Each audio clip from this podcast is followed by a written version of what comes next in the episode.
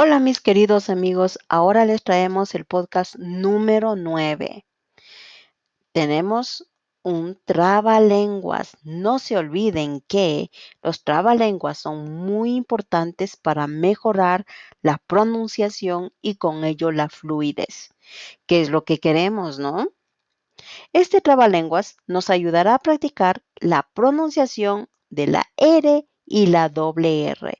No se olviden que depende mucho de la posición de cualquiera de las dos. Así que vamos, acompáñennos. Y mucho oído, ¿no?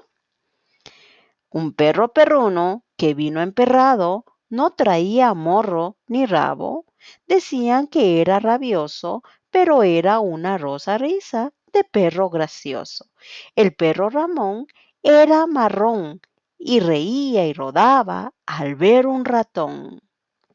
¿Sí? Ahora vamos a hacerlo un poquito más rápido. Un perro perruno que vino emperrado no tenía morro ni rabo. Decía que era rabioso, pero era una rosa risa de perro gracioso. El perro Ramón era marrón y reía y rodaba al ver un ratón. Muy fácil, ¿no? Yo sé que ustedes pueden. Inténtenlo. Recuerden que la perseverancia alcanza. Y gracias por escucharnos. Pueden escucharnos también por Spotify, iTunes, YouTube y en nuestra página encontrarán el texto escrito. Así que visítennos. Los esperamos.